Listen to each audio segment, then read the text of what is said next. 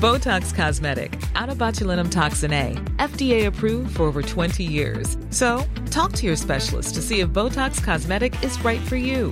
For full prescribing information, including boxed warning, visit BotoxCosmetic.com or call 877-351-0300. Remember to ask for Botox Cosmetic by name. To see for yourself and learn more, visit BotoxCosmetic.com. That's BotoxCosmetic.com.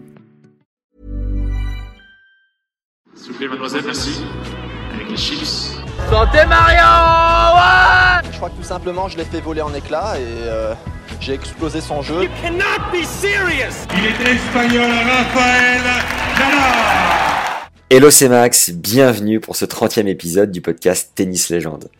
On repart avec un coach cette semaine qui fut par ailleurs un des meilleurs joueurs au monde chez les jeunes pour avoir remporté le mondial des moins de 14 ans. Notre invité a été un des premiers jeunes joueurs avec un certain Cédric Pioline à s'affranchir du système fédéral, tout en réussissant à accéder au top 100 mondial en ayant au passage vécu quelques belles anecdotes sur le circuit secondaire. Il s'agit de Frédéric Fontan, qui a affronté la bagatelle de 5 numéros 1 mondiaux différents, Edberg, Courir, Muster, Sampras et Agassi, solide pour un joueur dont la progression était stoppée aux portes du top 50. Grâce à sa casquette d'entraîneur du circuit, on va pouvoir comprendre son blocage de l'époque et revenir sur ses récentes success stories, une collaboration magnifique avec Jérémy Chardy, un rebond incroyable avec un premier Canadien, en l'emmenant aux portes du top 20 en simple et dans ce qu'il se fait de mieux au monde en double, pour enchaîner en tant que co-entraîneur d'une pépite plus que montante, Félix Auger Aliassim, qu'il a déjà mené à la 17e place mondiale à 19 ans. On leur souhaite d'aller le plus haut possible et de décrocher des grands chelems. On aborde le sujet de la pression des entraîneurs au plus haut niveau et de la manière de la gérer pour conduire les projets sportifs le plus loin possible. Puis notre entraîneur nous parle de l'expérience d'un mois vécu à Dubaï qui a vu Félix s'entraîner quotidiennement avec Mister Roger Federer. Il nous livre son secret pour fonder une famille quand on est constamment sur le circuit et finit par nous confier son rêve en dehors du cadre tennistique. Cette interview avec un des acteurs du très haut niveau vous est proposée en collaboration avec Yonex. Nous avons choisi de nous associer avec cet acteur historique du circuit pro puisque la marque Nippon qui a créé sa toute première raquette il y a plus d'un demi-siècle, accompagne aujourd'hui quelques pépites de l'ATP et de la WTA, comme Stan Wawrinka et Naomi Zaka, mais aussi les explosifs Kyrgios et Chapovalov, l'allemande Kerber, l'étoile montante norvégienne Casper Ruud, ou encore les Frenchies Pierre Hugerber et Fiona Ferro. C'est donc la garantie de jouer l'acier et d'avoir du matos stylé en bonne légende qui se respecte.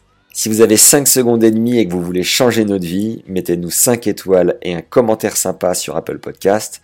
Ça nous aide considérablement à faire connaître la chaîne et nous motive à vous régaler chaque semaine.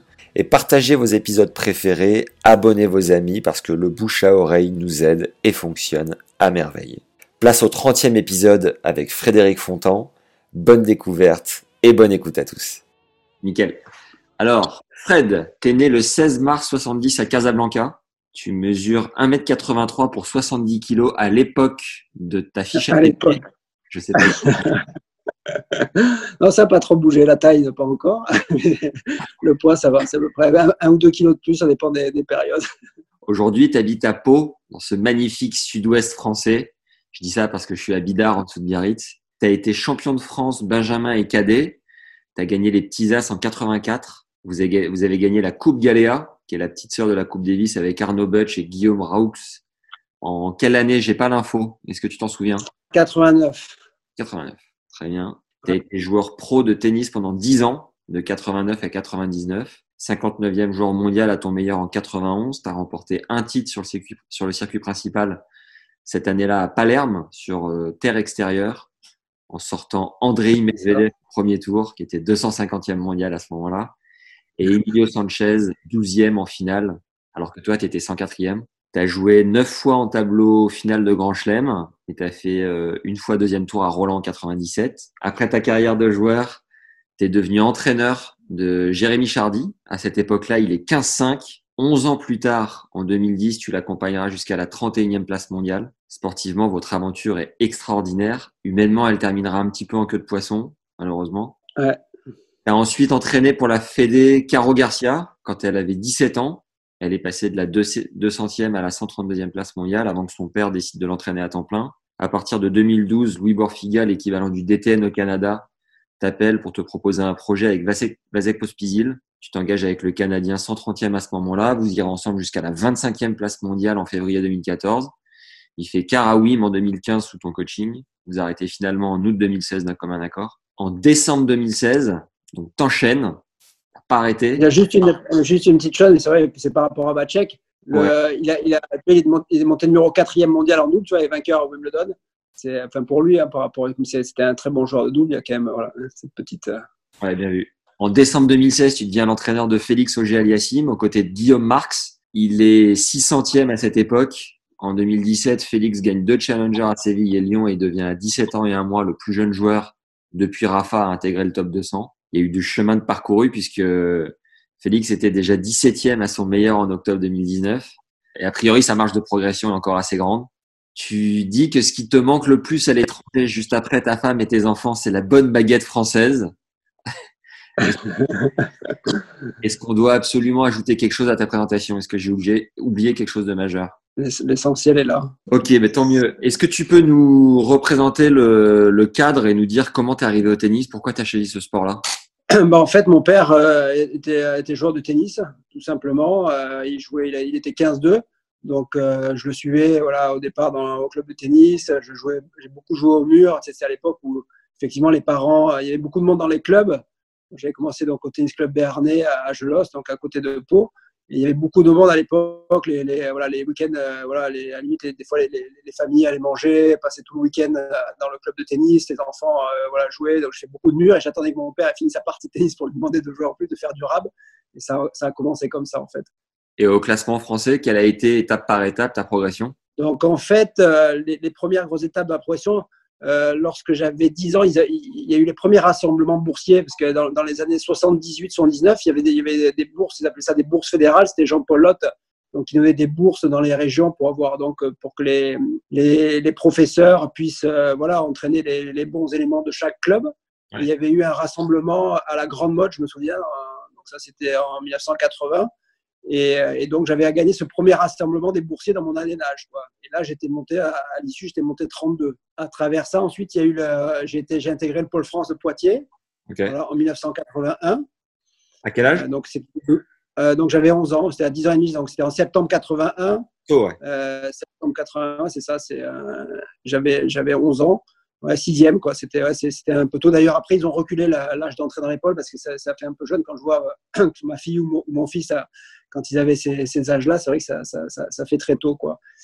Et d'ailleurs, bon, c'était pas facile parce que bon, il y a la séparation familiale, euh, voilà, même si on est content, on va faire du tennis, mais c'était pas une période facile. Donc, j'ai dû monter 15-5, je me rappelle, fin 81. Ouais. Et ensuite, donc, j'ai fait trois, trois années au Pôle France euh, à Poitiers. Ensuite, euh, l'INSEP, l'INSEP en deux ans. Et, en, et, par contre, donc en fin 86, j'ai décidé de quitter le, de quitter le système fédéral et, et de monter ma propre équipe à, à Pau, quoi, avec mon entraîneur, mon préparateur physique. Euh, voilà. et, de, et, là, à l'issue, donc, j'avais été champion de France cadet, champion de France cadet, puis j'ai gagné le critérium qui m'a permis de monter en première série à, à 17 ans.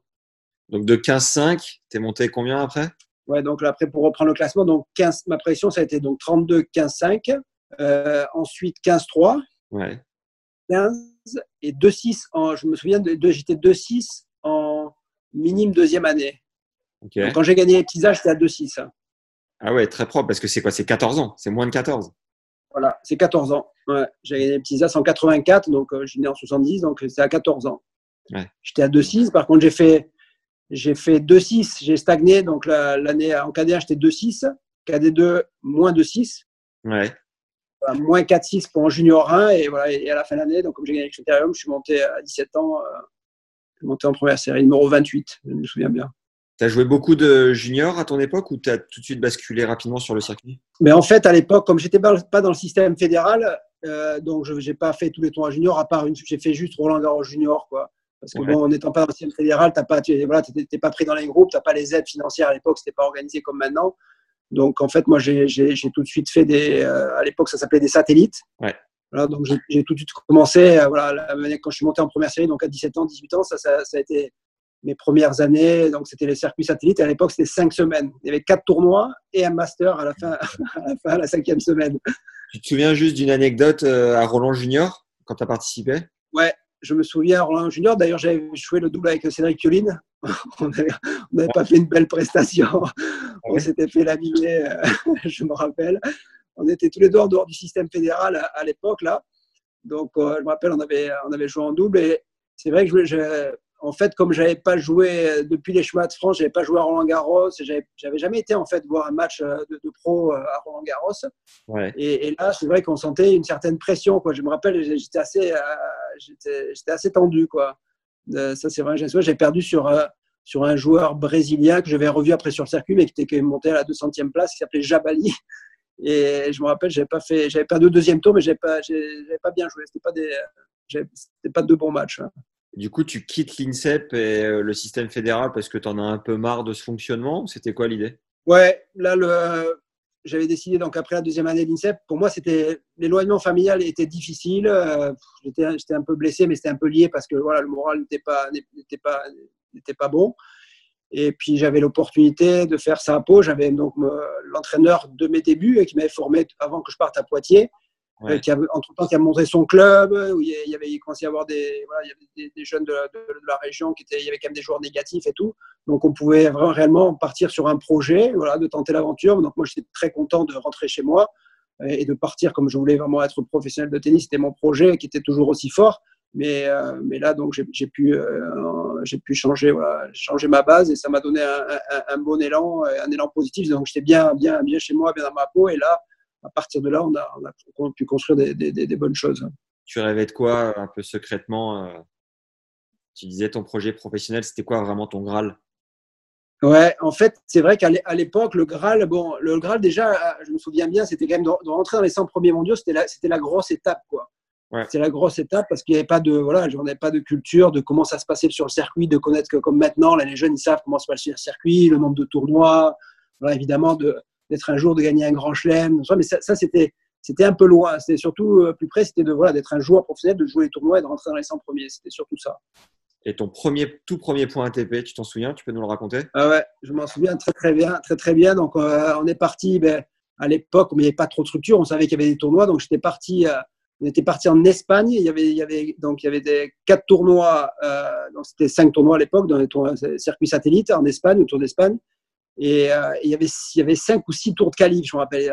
C'est arrivé, c'était la faune, on arrivé là, il y avait un nombre incalculable de joueurs. Et d'ailleurs, dans les qualifs, il y avait Renzo Furlan, euh, voilà, qui était rentré aussi dans les 50 premiers, Carati aussi, euh, Cristiano Carati. Il y avait des, joueurs connus qui étaient entraînés d'ailleurs par Piatti, qui, était l'entraîneur de, de Lubici, qui est maintenant du jeune italien, du jeune espoir, la qui, qui entraînait déjà donc un groupe d'Italiens, c'est le souvenir. J'étais avec d'autres joueurs d'autres joueurs de l'époque, euh, voilà, des Français, Olivier Soulès, Thierry Guardiola, euh, Guillaume Raoult. Voilà, on était, on était, on était en, Espagne et j'avais passé donc ces 5-6 tours de qualif.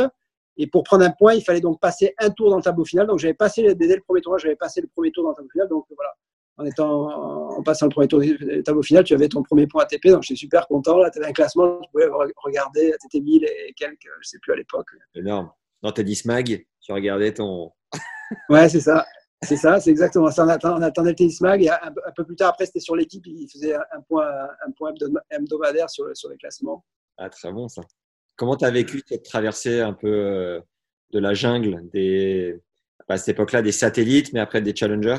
Ouais, mais de toute façon, la, la difficulté, c'était vraiment essentiellement pour moi, c'était les satellites, parce que toujours pareil, en dehors du système fédéral, donc il y avait vraiment, il y avait pas d'aide quoi. À l'époque, c'était euh, voilà, un peu chacun pour soi. Soit tu étais à la fédération et tu avais des entraîneurs et tu avais, avais, tu avais une structure qui te, qui, te, qui te soutenait.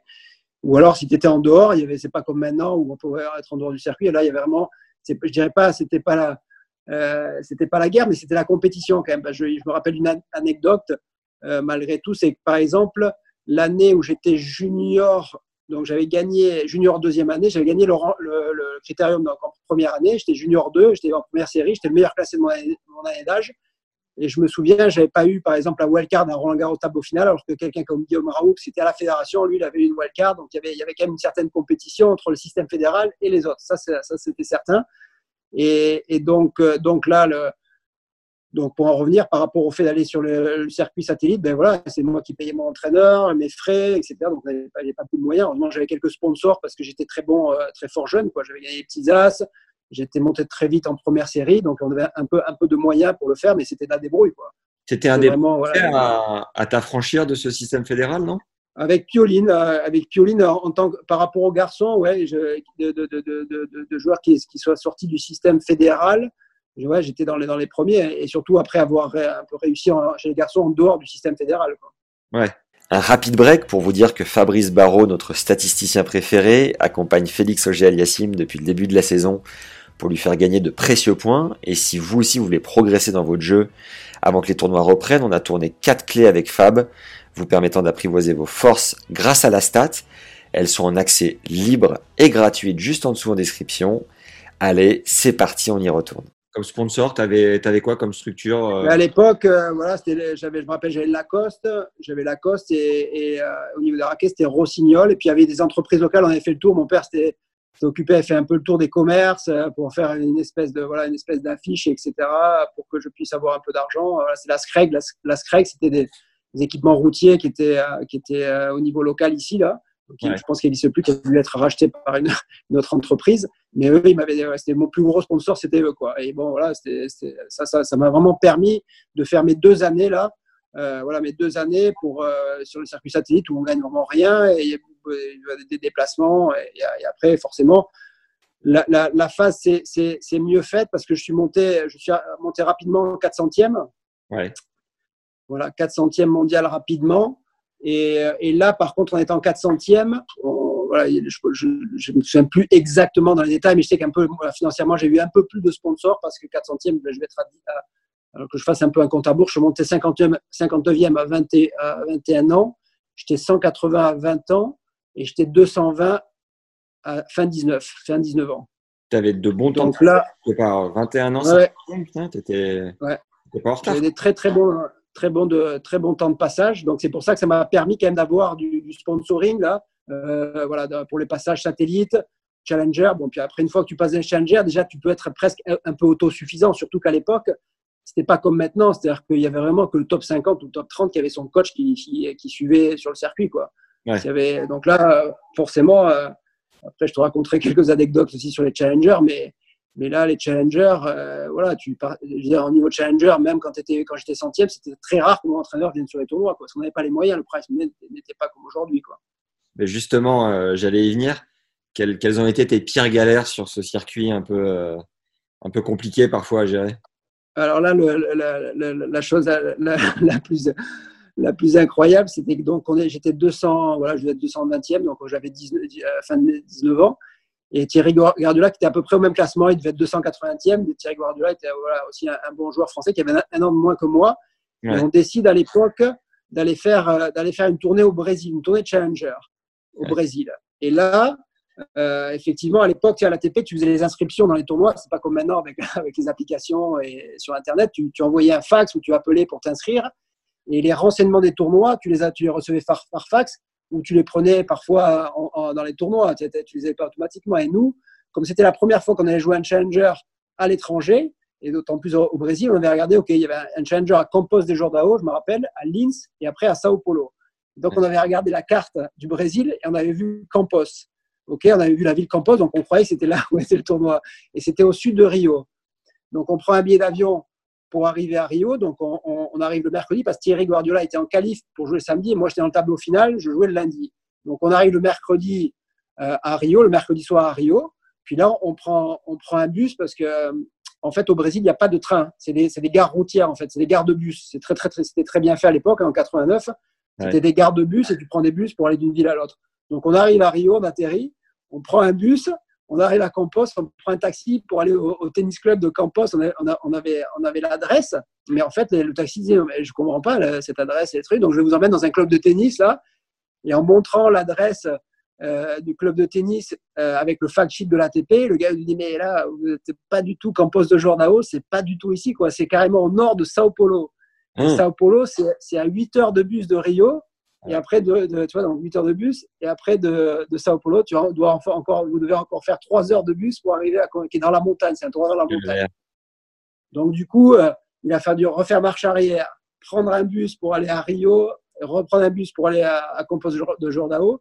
En fait, on est arrivé le samedi, euh, mercredi matin, on est arrivé le mercredi soir donc, au tournoi, mais en fait, on est arrivé samedi à l'autre tournoi.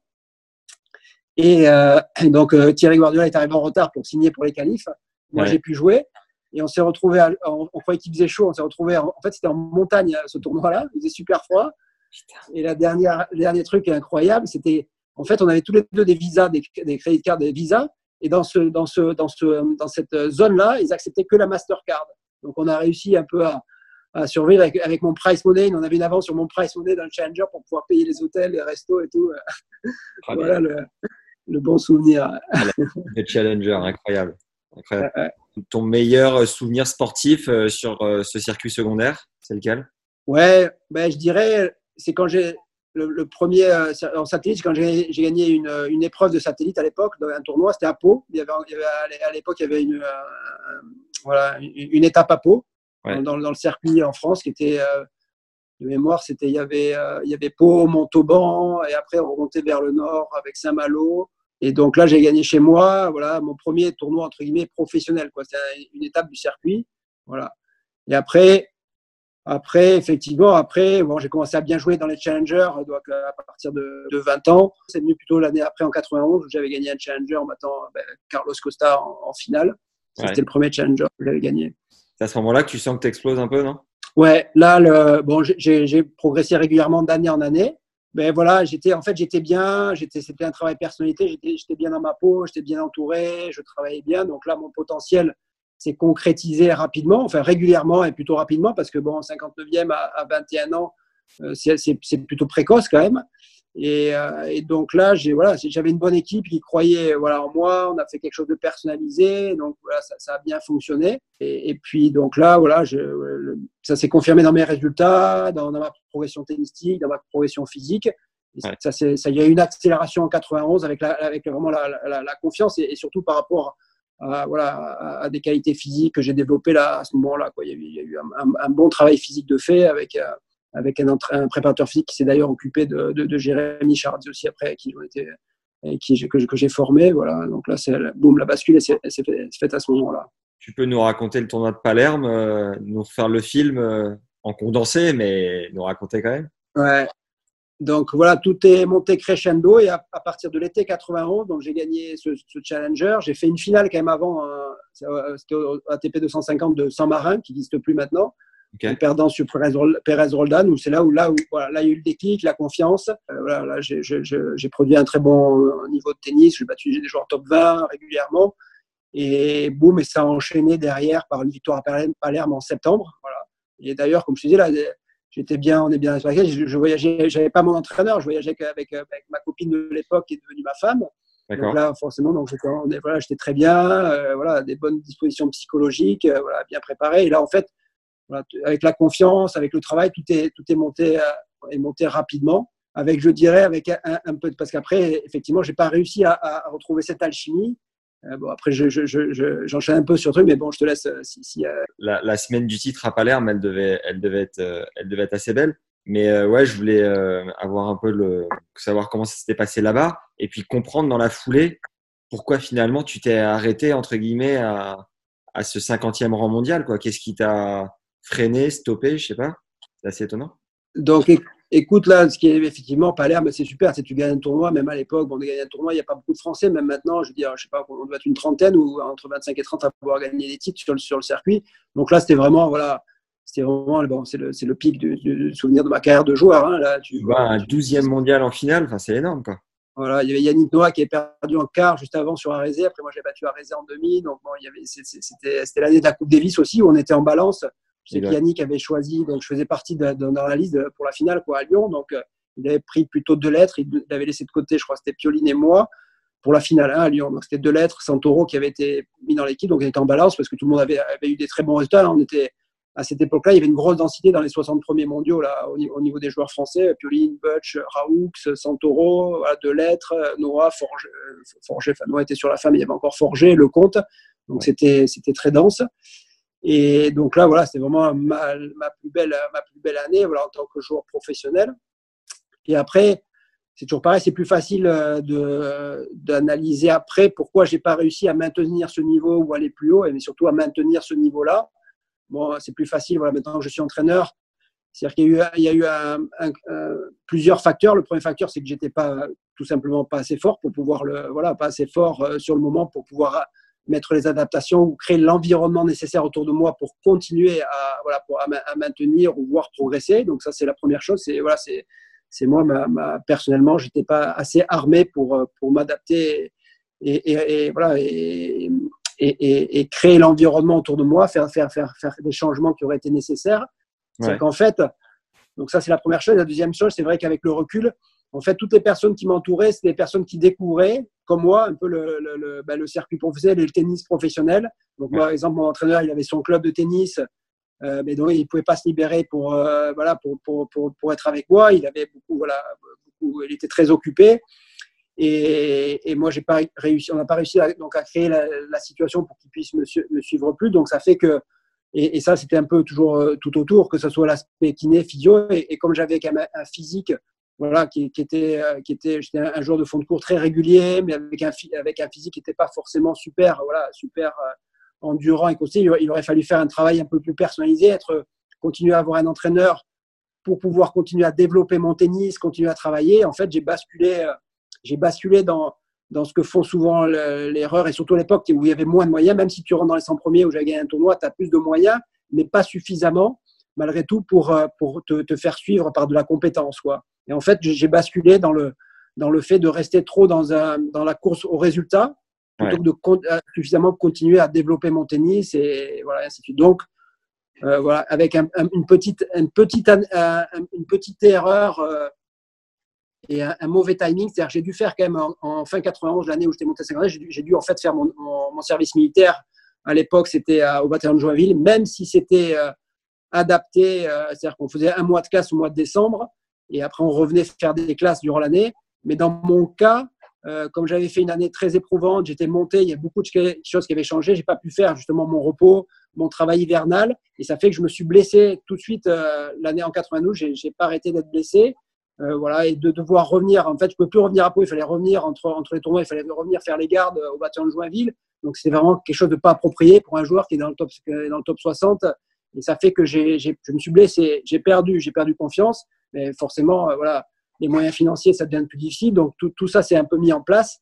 Et après, j'ai pas réussi à trouver, à retrouver cette bonne alchimie. Voilà, en, sachant que je voulais rester fidèle à mon équipe. Et jusqu'à un certain temps, après, j'ai basculé, j'ai essayé, je suis allé sur Paris pour pour essayer de voilà de changer un peu de structure. Mais entre guillemets, j'avais j'avais perdu le fil et j'étais sorti trop du processus et, et j'étais trop dans le résultat. Et à un moment donné, voilà, c'était ça a été ça a été, j'ai pas retrouvé, retrouvé le fil, si ce n'est que tout ça, en fait, donc j'ai navigué entre 100 et 200, quoi, le reste de ma carrière. Mais tout ça, le fait d'être tout seul, ben ben d'apprendre, d'avoir ces épreuves, et de, épreuves comme je suis quelqu'un qui aime bien réfléchir, j'ai fait, fait, ma préparation physique un peu tout seul à un moment donné, à mon entraînement. Tout ça, je dirais, était un bien pour un, mal pour un bien et m'a servi en tant qu'entraîneur D'accord. Ouais. Ton coup le plus naturel, c'était lequel? Le revers. Le revers à deux mains le, ton plus gros frisson sur un cours en termes d'ambiance? Alors, le plus gros frisson, bon, c'est ça, hein, c'est la, victoire en finale à Palerme pour gagner le tournoi. Vraiment ça. Et du coup, tu as eu une sélection en Coupe Davis ou pas? Non, j'ai pas eu de sélection. Donc deux fois pas loin, là, donc cette fois pour la finale, puisqu'on était avant aussi. C'était Patrice joueur qui nous avait appelé à, l'époque, là, parce qu'il était là, c'était l'entraîneur de la Coupe Davis pour me dire que je n'étais pas pris. Donc c'était là où j'étais le plus proche. Et l'autre année, quand on a joué la Suisse, la Suisse en France euh, dans les arènes de Nîmes en 92. D'accord. Quels étaient les numéros 1 mondiaux euh, de la période où tu étais sur le circuit? Alors, j'ai joué numéro 1, j'ai joué Edberg et j'ai joué Stéphane Edberg. J'ai pas joué Sampras, j'ai joué Jim Courrier, j'ai joué Bruguera plusieurs fois. J'ai joué Muster quand il était numéro 1. Ouais. Euh, j'ai joué, euh, voilà, là, que j'ai joué après, ce qui était numéro 1, ça a été Sampras, Agassi, Muster, un certain temps, Edberg. Voilà. Tu aurais une ou deux, deux, histoires de choses vécues avec ces légendes un peu du sport, du tennis? Mais ouais, tu vois, il y a, y, a, y a, quelques petites choses qui m'ont marqué. D'une part, c'était Becker, tu vois, quand je me rappelle, en 91, euh, donc, euh, je vais à Tokyo, tu vois, à Tokyo, euh, c'était un tournoi indoor à l'époque, en fin d'année. Ouais. Et, et, ce qui m'a un peu marqué, c'est deux attitudes de sa part que j'ai jamais retrouvé, même là, en tant qu'entraîneur, un, un, peu, un peu de la part de Lendl quand il est entraîneur, mais tu vois, la façon dont il, rentrait cinq minutes avant sur le terrain d'entraînement, par exemple, tu vas mettre un peu de pression pour qu'on finisse l'entraînement. Ou dans les vestiaires, il, tu vois, il regardait d'une certaine façon. Moi, j'étais un peu nouveau, j'arrivais, donc forcément, il savait qu'il y hop, sa façon de, de, mettre un peu le, mettre la pression à travers des actions comme ça. Quoi. Il y a ça pour Becker. Euh, pour l'Handle, c'était marrant parce que pareil, des fois on était, à l'époque, avait pas que des, des transports, euh, chacun avait sa voiture, tu avais, avais, des bus, tu vois, où tous les joueurs rentraient, tu avais Berg, tu avais l'Handle, on était dans le bus. Et à l'Handle, je me rappelle une fois, on avait été, il, y avait un, il y avait un problème de, de, circulation et en fait, il était, contrairement à ce qu'il était sur le cours, il, était, il racontait toujours des blagues, quoi. Il était, il était, il était assez marrant, il était très caustique, quoi. C'était le bout en train un peu dans le bus. Ouais. Et après, bon, l'élégance, après Stéphane Edberg, voilà, c'était ça, c'était le décalage il était très agressif sur le coup, mais quelqu'un de très, très, très gentil en dehors. Quoi. Très, très gentil en dehors.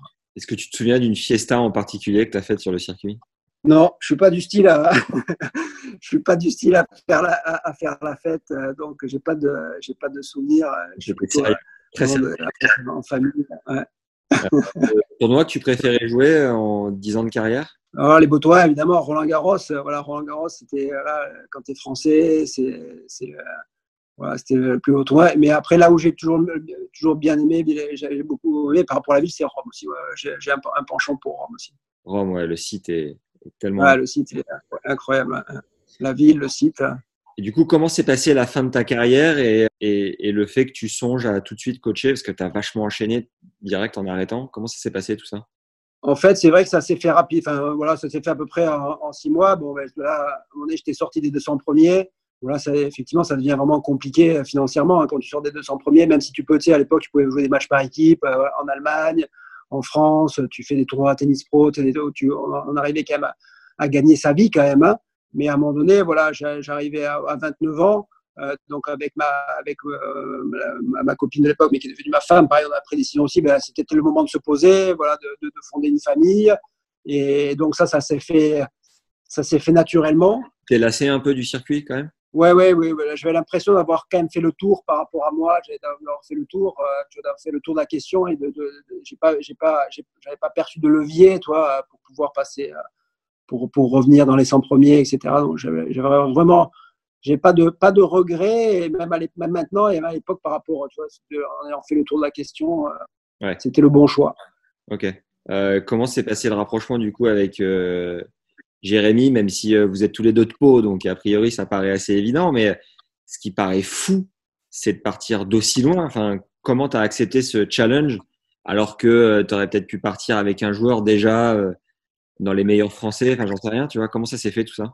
Voilà, en fait, les choses se sont fait naturellement. En fait, là, quand j'ai arrêté, il y avait Emmanuel Curuchet, qui était une joueuse qui était 180e à la WTA, qui était de Pau aussi, et qui m'a demandé de, de, l'aider, de faire, euh, de faire quelques tournois avec elle. Donc ça a commencé comme ça. Et en parallèle, puisque c'était quelque chose qui me trottait dans la tête par rapport à mon histoire personnelle, c'est de créer euh, un, euh, comme un, petit sport-études pour les, jeunes de la région qui n'avaient pas forcément le niveau ou l'envie d'aller dans la structure fédérale et, donc par rapport à mon propre expérience. Donc là, j'ai créé dans le, dans le club de mon ancien entraîneur, bah, qui, qui existe toujours, l'académie, existe toujours, mais moi j'y suis plus. Donc on a créé en fait un sport-études dans son club. Donc on a, on négocié des, des, petits horaires aménagés avec, les lycées collèges. Voilà, on a fait un peu de publicité, donc c'est comme euh, faire une petite entreprise. Et donc ça a commencé, ça a commencé là. Et, Jérémy a fait partie de, ces premières euh, personnes. Il y avait une dizaine au tout début. Et donc, ça m'a permis de gagner ma vie, d'apprendre à enseigner. Et puis en parallèle, euh, voilà, de, donc j'ai, entraîné pendant quelques temps Emmanuel Curuchet, qui a décidé après ensuite de se marier, de faire des enfants. Un choix personnel, elle, a rapidement décidé d'arrêter. Moi, j'ai embrayé. En fait, la relation, c'est tout de suite. Euh, voilà, moi, j'ai trouvé que ce jeune, euh, bah, Jérémy, il avait 11 ans à l'époque. Hein, donc c'était en, en 99, il 87, mais il avait 12 ans. Et donc, il était dans, le, dans l'académie. Et j'ai trouvé qu'il avait des qualités et surtout l'envie. Mais bon, voilà. Et donc là, je me suis investi en dehors de mon académie. Je me suis investi pour, voilà, pour, pour, euh, voilà, pour, pour essayer de, de, mettre en place déjà un projet de haut niveau sur un jeune qui avait des qualités, qui avait l'envie de mettre un peu, euh, voilà, euh, déjà ce processus en place. Et ça a très bien matché, voilà, avec, avec, lui, avec ses parents, on a discuté, on a mis, on a mis tout ça en place. Et, et donc moi, en parallèle, voilà, j'avais mon académie la route a été hyper longue, ça a duré 11 ans avec euh, Jérémy. Est-ce que euh, tu peux nous donner les deux, trois souvenirs sportifs qui t'ont le plus marqué? Ouais, effectivement, les, les, les, les, gros souvenirs, c'est quand il gagne Wimbledon Junior. Ça, c'était le plus gros, voilà, le plus gros souvenir. Wimbledon Junior, bon, voilà, c'était un super souvenir. Et puis, effectivement, quand il, il bat qui au passage en junior? Il bat Robin Haze en finale. Ouais. Ouais, après, il y avait Donald Young qui était très fort à, l'époque. Il avait, il avait joué des joueurs. Bon, à l'US Open, il avait battu Silic. Il avait perdu en, finale de l'US Open Junior aussi, mais il avait, battu Silic. C'était, c'était, les, les, meilleurs, c'était Silic, Donald Young. Il termine l'année combien, Junior? Le troisième. Et à ce moment-là, tu sens que ça peut causer fort sur le circuit ou tu restes quand même incertain à te dire euh, c'est un autre monde, euh, faut pas s'emballer quoi? Non, non, là déjà, là on voit puisque le projet est parti, voilà, est parti de loin, donc vraiment le projet sportif, euh. Par contre là, j'ai mis en, place, voilà, autour de lui des, compétences, de l'expérience en termes de, voilà, de, kiné, de physio déjà très tôt, c'est-à-dire que les éléments qui vont faire que le, jeune va pouvoir se développer physiquement dans sa technique, dans sa dans, dans sa tactique euh, et, et, puis surtout le fait de pouvoir évoluer s'il en avait le souhait, de pouvoir continuer sur le circuit professionnel. Et je savais très bien que, bon, et à cette, à, cette époque-là, contrairement à mon époque, mais là c'était Patrice Dominguez, nous, il nous, a, il nous a aidé à partir du moment où Jérémy a, a, eu ses résultats en junior, il nous a aidé financièrement pour qu'on puisse faire la bascule et partir tenter notre chance sur le, sur le circuit professionnel. Ça, c'était un élément déterminant. Il met une sorte de bourse à disposition finalement, c'est ça? C'est ça, voilà. C'était les, ouais, c'était peut-être les, les, c'était, je crois, le premier vraiment à, à, mettre les moyens sur des projets individuels en dehors du système fédéral. Et, et, ça, c'était, ça, c'était bien parce que comme ça, Jérémy, il a toujours le choix. Il a eu le choix d'aller à Poitiers, d'aller à l'INSEP, mais il a toujours préféré parce que, bon, d'une part, parce qu'effectivement, euh, voilà, bah, euh, il, y avait une relation de confiance, il avait des résultats, etc. Et donc là, avec, avec cette aide fédérale, ça nous a permis, comme il a bien joué en junior aussi, et, il a eu des sponsors, donc ça nous a permis de basculer sur le, de tenter notre chance à partir du moment où on était d'accord l'un et l'autre sur le circuit professionnel. Et là, effectivement, ça a été assez, assez rapide aussi hein, dans son cas, puisqu'il a gagné, euh, il est entré dans, dans les 100 en 2008. Ouais, c'est ça, en 2008, puisqu'il fait huitième à Roland Garros et il gagne, euh, il gagne le tournoi de Stuttgart. Son premier titre, bah, pour l'instant son seul, j'espère qu'il en aura d'autres, mais sans un titre à Stuttgart. Euh, qu'est-ce que tu penses lui avoir. Euh, enfin, même si c'est un peu dur à isoler, parce que quand tu pars de 15-5, tu as l'impression que tu as tout appris au mec, mais l'essence de ce que tu penses lui avoir appris, c'est quoi? Ben, C'est ça, c'est-à-dire que tu sais, en fait, l'entraîneur, tu vois, l'entraîneur, quand il fait de la formation, donc euh, on va dire, euh, même si l'entraîneur formateur, il est important parce qu'en fait, le, le, le, jeune, il est à l'écoute, tu vois, il, est à l'écoute, c'est une éponge. Donc là, les, les, belles années avec un, avec un jeune joueur pour des, entraîneurs, tu vois, passionnés, c'est entre, voilà, quand, quand, ils sont jeunes jusqu'à jusqu'à qu'ils soient juniors, jusqu'à avant qu'ils soient sur le circuit pro, même s'ils sont toujours en formation, mais le gros de la formation, il se passe là. Donc là, par rapport à mon expérience d'ancien joueur, j'ai mis en place les éléments autour de lui, c'est-à-dire que d'avoir un bon préparateur physique en mmh. relation avec le qui comprenne le tennis, euh, d'avoir un suivi très tôt au niveau ostéopathique. Ça, c'est très important pour éviter les blessures. Et on le voit maintenant, il, a, il est encore, voilà, c'est un joueur qui, a, qui fait une belle carrière, qui est constant et qui est encore dans les 50 premiers et qui, et qui a aujourd'hui, à Jérémy, il est né en 87, donc il a, il a 33 ans, donc il a fait quand même une béca, donc ça veut dire que voilà, les choses ont été bien faites. Donc c'est ça, c'est cette, euh, et puis et puis des voilà, des, mettre en place le, processus technique voilà qui ne soit pas limité techniquement même si à, même si à l'époque euh, certains entraîneurs me disaient ben, avec sa prise fermée en coup droit il n'arrivera jamais à jouer sur herbe ou à jouer à jouer un certain niveau. Donc moi par rapport à ça je veux dire j'ai réussi à mettre en place tout ce processus qui lui a permis euh, au moins de ne pas le couper du très haut niveau. Et après, l'avenir nous a donné raison, c'est-à-dire qu'il a, ça a été un joueur professionnel et il a fait une longue, jusqu'à ce jour, il a fait, qui est pas, sa carrière n'est pas finie, il a, pour l'instant fait une longue carrière. Et toi, qu'est-ce que tu as appris à son contact? Bon, moi, c'est, c'est, génial parce que toujours pareil, un, entraîneur, il, l'entraîneur, il va exister que s'il a un joueur qui a des qualités. Hein. Euh, même si, effectivement, tu, tu mets un joueur avec des qualités, un joueur jeune avec des qualités, bon, avec mon expérience maintenant, puisque j'ai quand même eu d'autres expériences après Jérémy, l'entraîneur, il fait quand même, il fait, à mon avis, il fait quand même des différences. Mais si tu n'as pas, si t'as pas euh, un athlète qui a, des qualités suffisantes, que ce soit mentales ou, physiques, bon, c'est sûr que c'est plus difficile. Donc Jérémy, j'ai eu la chance qu'il ait ses qualités euh, voilà, athlétiques, qu'il ait eu envie de, de, de de, s'inscrire dans un projet, que son entourage aussi était d'accord, et ils m'ont fait confiance. Donc moi j'ai appris, appris donc ça, c'était la première condition. Et après, moi, j'ai appris, euh, j'avais mon expérience d'entraîneur, ma réflexion, quand même déjà, quand j'étais joueur, j'étais déjà en réflexion en tant qu'entraîneur, et j'ai beaucoup appris, surtout à enseigner. C'est-à-dire qu'en même temps que je formais Jérémy, j'ai appris parce que c'est pas le fait d'avoir simplement été un, ancien un, joueur de haut niveau. Pour moi, ça, ça suffisait pas. C'est pour ça que, comme j'ai eu des propositions d'entraîner directement des joueurs sur le circuit ou de travailler à la fédération, j'ai préféré faire la démarche de créer ma propre académie avec mon ancien entraîneur, d'apprendre le, métier technique. Et ça, euh, avec, avec, euh, avec le, passé maintenant, ça m'a beaucoup servi euh, dans mes aventures futures. Je suis j'ai été capable, comme j'ai appris le métier d'enseignant, parce que c'est un métier, le métier d'enseignant, d'apprendre à changer techniquement un coup, voilà, d'apprendre tout le processus, ça m'a donné une force par rapport à d'autres entraîneurs qui n'avaient pas eu ce, ce cursus-là. Et comme tu étais éloigné la plupart du temps sur le circuit, tu avais mis des, des profs euh, référents dans ton académie Comment elle tournait en ton absence? Voilà, c'est ça. Donc ça, ça a été la problématique. C'est bon, on n'était que tous les deux, donc euh, avec Jean-Louis Ranceau, donc ancien entraîneur. Et après, la, bascule s'est faite. Donc la bascule s'est faite à partir du moment où j'ai dû être à plein temps avec Jérémy euh, sur le circuit professionnel. C'est-à-dire qu'il est, il est rentré là dans les, dans les 100 premiers. Et là, bon, là, pour moi, c'était difficile surtout dans le contexte économique en France à, l'époque où bon, la fédération était omniprésente. C'est difficile d'avoir de, euh, maintenant, il y, a, un peu plus d'ouverture, il y a plus d'académies un peu privées. Euh, parce que voilà, la fédération délègue un peu plus, mais à l'époque, c'était difficile. Donc, j'ai eu un choix à faire.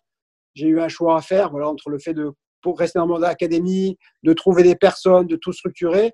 Donc, j'ai estimé que l'énergie, euh, l'énergie était, allait être mieux utilisée si je me concentrais vraiment, parce qu'on avait une c'était une aventure un peu exceptionnelle. On, on, a été le seul, on est le seul duo en France de partir de, de 15-5, je dis en France, chez, les, chez les hommes, hein, parce que chez les filles, ça a été fait, avec Nathalie Tosia et certains autres, mais en France, on est le seul duo de 15-5 à 30, 31e mondial. On est le seul en étant dans un hors système fédéral.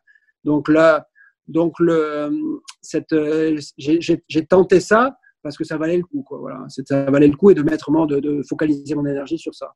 Et tu arrives à ne pas être rancunier de la fin de notre histoire? Mais écoute, euh, comme dans, toute séparation, il faut être lucide. Il, y a, des, fautes des deux côtés, il y a eu des, erreurs des deux côtés. Ça, c'est assez important. Bon, après, il y a eu, voilà, c'est toujours. Euh, personne ne, ne, va en arriver. C'était tellement une belle histoire, c'est de partir de 15-5 en France. Vois, tu, tu, forcément, tu fais fais pas ça sais, quand tu, pour n'importe, tu, tu parles avec n'importe quel entraîneur, allez, ok, ils disent, ouais, mais c'est facile, Jérémy, il avait des, des, qualités, Chardy, etc. Mais bon, allez, ok, faites la même chose, prenez un gamin à 11 ans, organisez-vous financièrement et familialement pour le faire, pour aller, pour prendre le risque d'arrêter ton académie et de partir avec le, jeune sur le circuit, sans garantie, euh, tu as une famille à nourrir, etc. Voilà, faites-le, mais après, on en, on en, on en reparle. Donc, euh, voilà, donc moi, j'ai je, ça s'est mal terminé. C'est vraiment dommage parce que c'était une aventure qui, passait, qui est vraiment partie sur des, des bases humaines. Et c'est de toute façon euh, dans le sport, s'il y a pas, si t'es pas passionné, si t'es pas dans une base humaine, tu peux pas réussir. Et l'aspect financier, on, y a pensé parce que ça ça, ça, pas, ça s'est pas fait comme ça du hasard. On, on, a fait, on a essayé à tous les stades de faire ce qu'il fallait pour que ça soit un système où le joueur il, n'a pas de pression financière. Ouais. Donc on était vraiment payé qu'au résultat. Mais malheureusement, on a été un peu victime euh, c'est-à-dire qu'à l'époque, c'est-à-dire qu'on on, s'est protégé, parce qu'on a fait un contrat, on s'est protégé l'un l'autre par un contrat. Et c'est vrai qu'à un moment donné, ce contrat était peut-être un peu surprotecteur. Mais quand on regarde l'ensemble, et c'est pour ça que le procès, ben, entre guillemets, m'a donné raison, parce qu'à m'a donné raison, donc j'ai gagné le procès, parce qu'à un moment donné, les éléments, euh, voilà, étaient quand même malgré tout en faveur du joueur. C'est-à-dire qu'il ne faut pas oublier, même si le joueur, quand Jérémy est rentré dans les 100 premiers mondiaux et qui, et qui paye une certaine somme, euh, bon, mais il faut pas oublier tout ce qui a été investi avant et quelque part, voilà, c'était, les points de friction euh, se sont passés là et sur, sur, sur l'aspect contrat, mais la détérioration n'est pas venue complètement de l'aspect financier, pas, pas du tout de l'aspect financier, ça a été plutôt euh, voilà, de l'aspect relationnel au départ où je ne me suis pas senti respecté par certaines personnes autour de Jérémy. Quoi. Ok. Pas trop chaud de aujourd'hui sur le circuit, sur les tournois? Ouais, c'est un peu d'eau. On se croit euh, quand j'ai entraîné Vacek, Vacek a joué contre lui. Bon, avec le temps, les, les, choses se sont un peu assouplies. Après, bon, euh, malheureusement, on, on, c'est tellement difficile. C'est vraiment ça, ça quand, il y a, y un procès, il y a tellement de traces qui ont été faites. C'est quand les avocats s'en mêlent, c'est vraiment euh, des grosses déchirures. Et ça, c'est dommage parce que voilà, toutes les choses sont exagérées. Donc là, forcément, tu reconnais plus ton histoire. Donc ça fait, ça, ça fait remonter de des, des, choses qui sont, qui sont pas, qui sont pas bonnes. Après, je pense que je pense que l'un et l'autre, on, sait ce qu'on a, je veux dire, on sait ce qu'on a vécu, ce qu'on a fait euh, l'un pour l'autre. Donc il y a quand même au fond un, respect qui est là, un respect qui est là. Donc pour l'instant, effectivement, on se, se reparle pas, Bon, Félix s'est entraîné avec lui, on a, partagé le cours, on s'entraîne ensemble. Je veux dire, il n'y a pas de, il y a pas je veux dire, il n'y a pas de, il n'y a pas de euh, d'agressivité entre nous. Bon, mais, c'est voilà, c'est dommage. Peut-être qu'un jour, voilà, peut-être qu'un jour, ben, le temps sera venu pour, pour se reparler. Mais c'est vrai que c'est pas évident dans le contexte de compétition, parce qu'après j'ai entraîné quand même des joueurs qui sont en compétition voilà, direct et en mode compétition. Donc, on, voilà, on va dire que les conditions ne sont pas favorables pour ça. Ouais. Après, tu embrayes avec euh, Caro Garcia. Qu'est-ce que tu as vécu avec et qu'est-ce que tu en as tiré avec euh, recul? Voilà, encore bah, super expérience. C'est-à-dire que bon, on avait une, une, expérience en fait où là, j'avais plus un rôle, euh, un rôle différent. Un rôle, c'est-à-dire que j'étais, j'étais entre guillemets conseiller de, de, Louis-Paul Glacia déjà à l'époque, puisque Louis-Paul, c'était clair dans sa tête, il voulait entraîner sa fille. Donc voilà, j'étais un rôle plutôt de conseiller et de temps en temps, j'étais, bien sûr sur le cours, mais j'avais pas le, pas le, le, le, lien direct avec le, avec le joueur. Donc c'était vraiment, euh, un, rôle un peu différent. Mais là aussi, euh, voilà, la chance de travailler avec une super athlète. Euh, voilà, même s'ils ont toujours, toujours voulu, et ça il, il, faut aussi respecter, voulu faire leur projet familial, mais Botox Cosmetic, out of botulinum toxin A, FDA approved for over 20 years. So, talk to your specialist to see if Botox Cosmetic is right for you. For full prescribing information, including boxed warning, visit BotoxCosmetic.com or call 877-351-0300. Remember to ask for Botox Cosmetic by name. To see for yourself and learn more, visit BotoxCosmetic.com. That's BotoxCosmetic.com. voilà, ça, c'était, moi, c'était une grosse expérience parce que j'ai, pareil, tu apprends toujours, voilà, comment adapter ton coaching, à, une joueuse qui a un projet familial fort où le papa a un rôle très important. Et donc moi, j'ai, voilà, par contre, la, voilà, la rupture après s'est très bien passée parce que en fait, voilà, papa a, souhaité à chaque fois. Puis il y a eu Nathalie Tosia aussi qui a, pris, qui, a, qui, a, pris ma suite et qui a eu un peu le même rôle. Mais le papa, ça a toujours été clair pour lui qu'il souhaitait tout entraîner sa fille. Et, et ça, c'est très, ça s'est très bien fait. On a, on a, appris les uns des, autres et, voilà. Puis on se croise là. Par contre, on a, on a des très bonnes relations. On, échange, on, continue à échanger euh, tous ensemble. Après, tu as une belle aventure avec euh, Vasek Pospisil, un peu plus longue euh, qu'avec euh, Caro. Vous êtes parti de loin, il était 600e mondial, vous êtes monté hyper haut, 25e, 4e en double, tu disais tout à l'heure. Est-ce que tu as, reproduit euh, un succès un peu à la Jérémy en partant de, moins loin, mais euh, c'est incroyable quelque part de vivre deux aventures comme ça.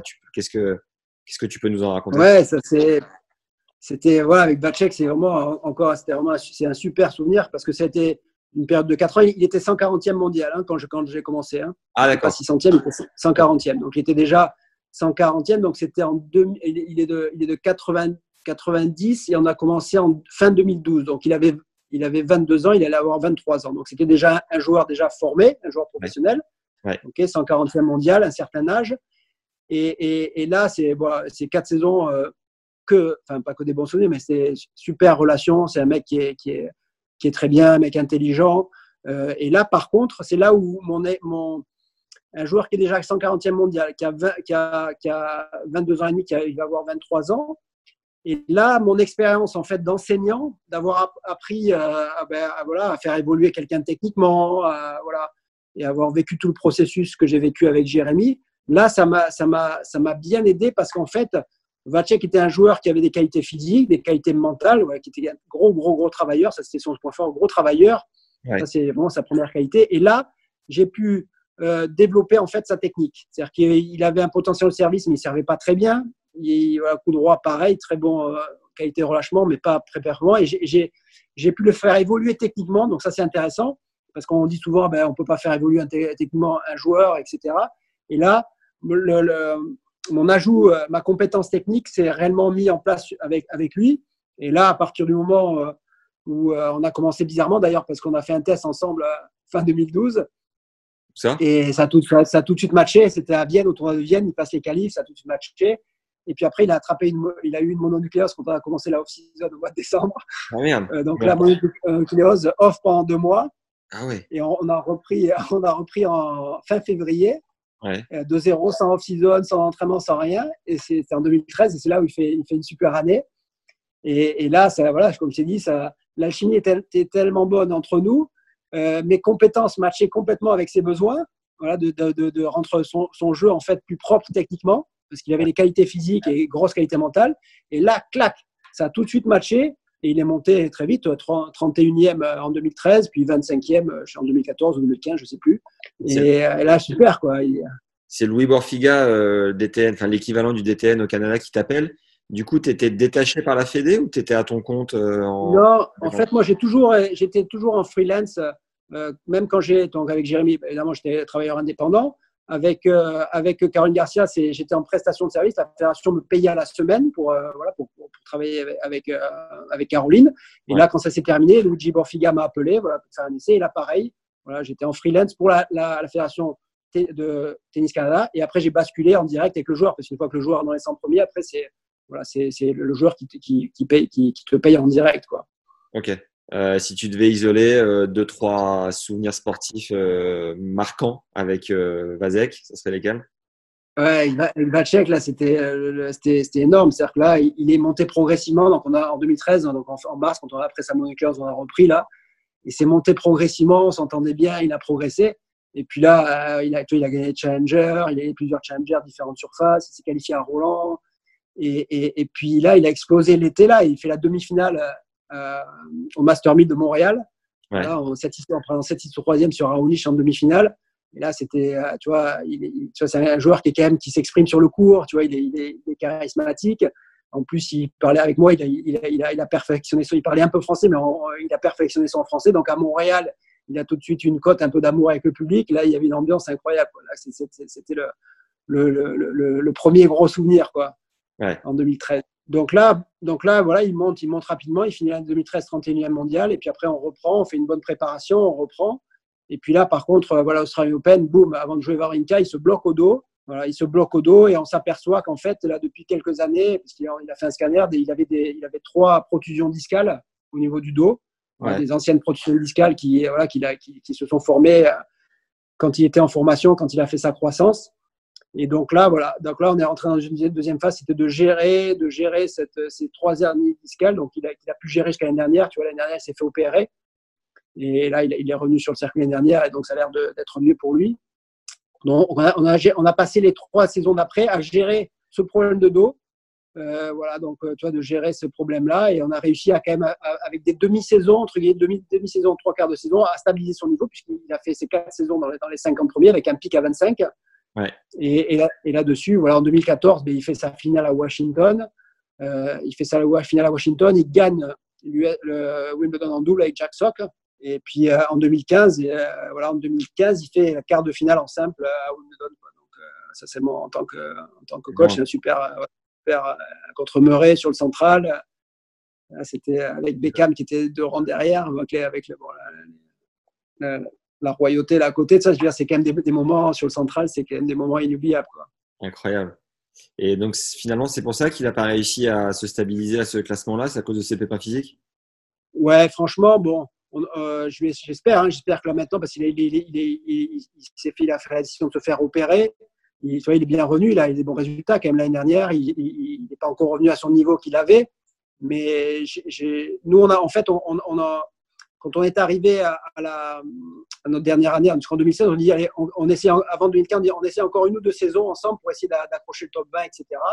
Et ouais. puis on avait décidé l'un et l'autre, voilà, on se donnait cette chance-là. Si on n'y arrivait pas, ben voilà, on, on, on, se séparait, tu vois, de l'un et de l'autre pour essayer de trouver notre ressource. Moi, partir sur d'autres aventures, voilà, parce qu'il y avait des jeunes, des, des, des, jeunes joueurs qui arrivaient au Canada. Donc, euh, les choses se sont bien faites naturellement et on a, on a décidé effectivement son dos, son dos était quand même un, un, une problématique qui nous a pas, voilà, qui, qui, qui, était difficile à, qui était difficile à gérer, quoi. Pour passer le cap au-dessus, quoi. Parce qu'après, ce qui nous manquait, c'était la constance, qu'il puisse bien jouer, tu vois. Ouais. Et, c'était surtout sur terre battue où son dos le faisait souffrir. Voilà. Et même en squeezant la saison de terre, euh, ça l'aurait pas forcément fait? Ben, on, a, on, a, on a essayé, mais on n'a pas réussi. Tu vois, on n'a pas réussi parce que on avait la problématique de son dos. Et après, bon, il euh, y avait une autre problématique, c'est qu'il c'est un des joueurs qui transpire le plus. Donc, euh, sur les conditions humides, il avait aussi cette, cette, cette problématique-là. Ouais. Donc, euh, voilà, c'était, c'était un peu, un, un, on avait un peu, voilà, des, des demi, trois quarts de saison pour, c'est pas, c'était pas si évident que ça. Et on n'a pas réussi donc à, à, augmenter cette, cette constance dans le résultat pour passer le cap au-dessus. Donc après, tu embrayes avec ce qui s'appelle une Ferrari dans le milieu. Félix Auger Aliassim, un poulain en or, on peut l'appeler comme ça. Ah, c'est quand même incroyable. T'envoies ton troisième joueur euh, plus une joueuse, mais d'élite. Tu vas les chercher où Comment ça se passe C'est quoi ta botte secrète? Ben voilà, après, comme je suis pas. On m'a posé la question parce qu'il y, a Carole Bouchard qui, a fait une interview sur les coachs, sur la précarité des coachs et en ce moment, etc., par rapport à la situation à un moment donné, de toute façon, c'est le timing, les choses arrivent quand ben déjà il faut avoir quand même la compétence. Tu ne peux pas arriver, tu ne peux pas entraîner un Félix Auger-Aliassime, même euh, puisqu'il c'était après ses juniors, tu, tu, voilà, tu, ça se fait pas comme ça, quoi. Donc forcément, par rapport à ma légitimité, par rapport au travail que j'avais fait de processus avec Jérémy, de, et forcément Luigi Borfilet et Guillaume Marx qui, euh, qui s'occupaient de, de, Félix dans la formation de Félix, bon, ben, on était en contact et ils ont vu voilà, mes compétences, mon sérieux et ma capacité à, travailler en binôme avec Guillaume, Marx, parce qu'on voulait aussi qu'il y ait une continuité dans le travail, et Félix aussi. Donc euh, voilà, la, connexion s'est faite, rapidement, et c'est l'alchimie pareil, hein, que ce soit entre Guillaume, voilà, son équipe, Nicolas Perrotte, qui était préparateur physique là au sein. On y a ajouté un préparateur, un physio qui travaillait avec moi quand il était avec Bachet, qui a des bonnes valeurs, qui est quelqu'un qui connaît le circuit, qui s'appelle André Vial. Et donc là, l'alchimie avec Félix a, tout de suite cliqué, parce que bon, bah, lui, on voit, a une éducation qui est, qui est très bonne. Hein, et c'est quelqu'un de, très bien structuré, mentalement, il sait ce qu'il veut. Donc, tout, ça, et évidemment, c'est un athlète extraordinaire.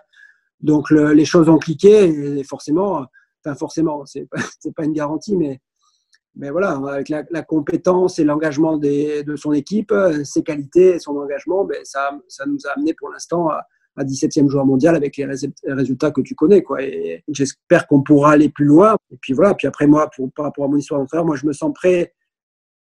Comme tu disais, c'est une question de timing. Les choses, les, les choses arrivent euh, voilà, au bon moment parce que tu les mérites aussi. Quoi, hein. Je veux dire, ça ne se fait pas, ça se pas comme, comme, au hasard. Et, donc euh, maintenant, je me sens, voilà, je me, je me sens prêt. Euh, toujours pareil, voilà, tu te sens prêt à, à passer les étapes au-dessus. Tout ce que tu construis avant vont te permettre normalement te permettent à chaque fois. J'ai toujours, tu vois, personnellement, j'étais 59e mondial. Après, j'ai eu Jérémy 31e, Balchek 25, là, euh, Félix 17e. Bon, ben, je te cache pas que l'objectif, voilà, c'est d'aller accrocher euh, au moins un tour du Grand Chelem avec lui, puisque lui, de toute façon, c'est son projet. Et moi, en tant qu'entraîneur, parce que les entraîneurs, ils ont aussi leur projet, c'est d'aller. Et, aujourd'hui, autant à l'époque, je m'en.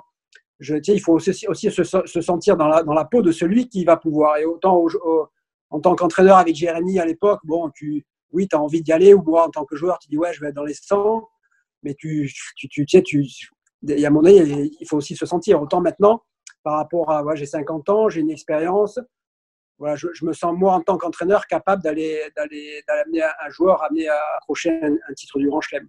Tu lui vois quelle marge de progression, hein, Félix euh, la, marge de progression, elle est, évidemment, il a 19 ans, elle est, elle, est, encore, elle est dans tous les domaines. Quoi voilà, techniquement, tactiquement, physiquement, mentalement. C'est quoi ses forces Alors ses forces, euh, bon, il est, il est très athlétique.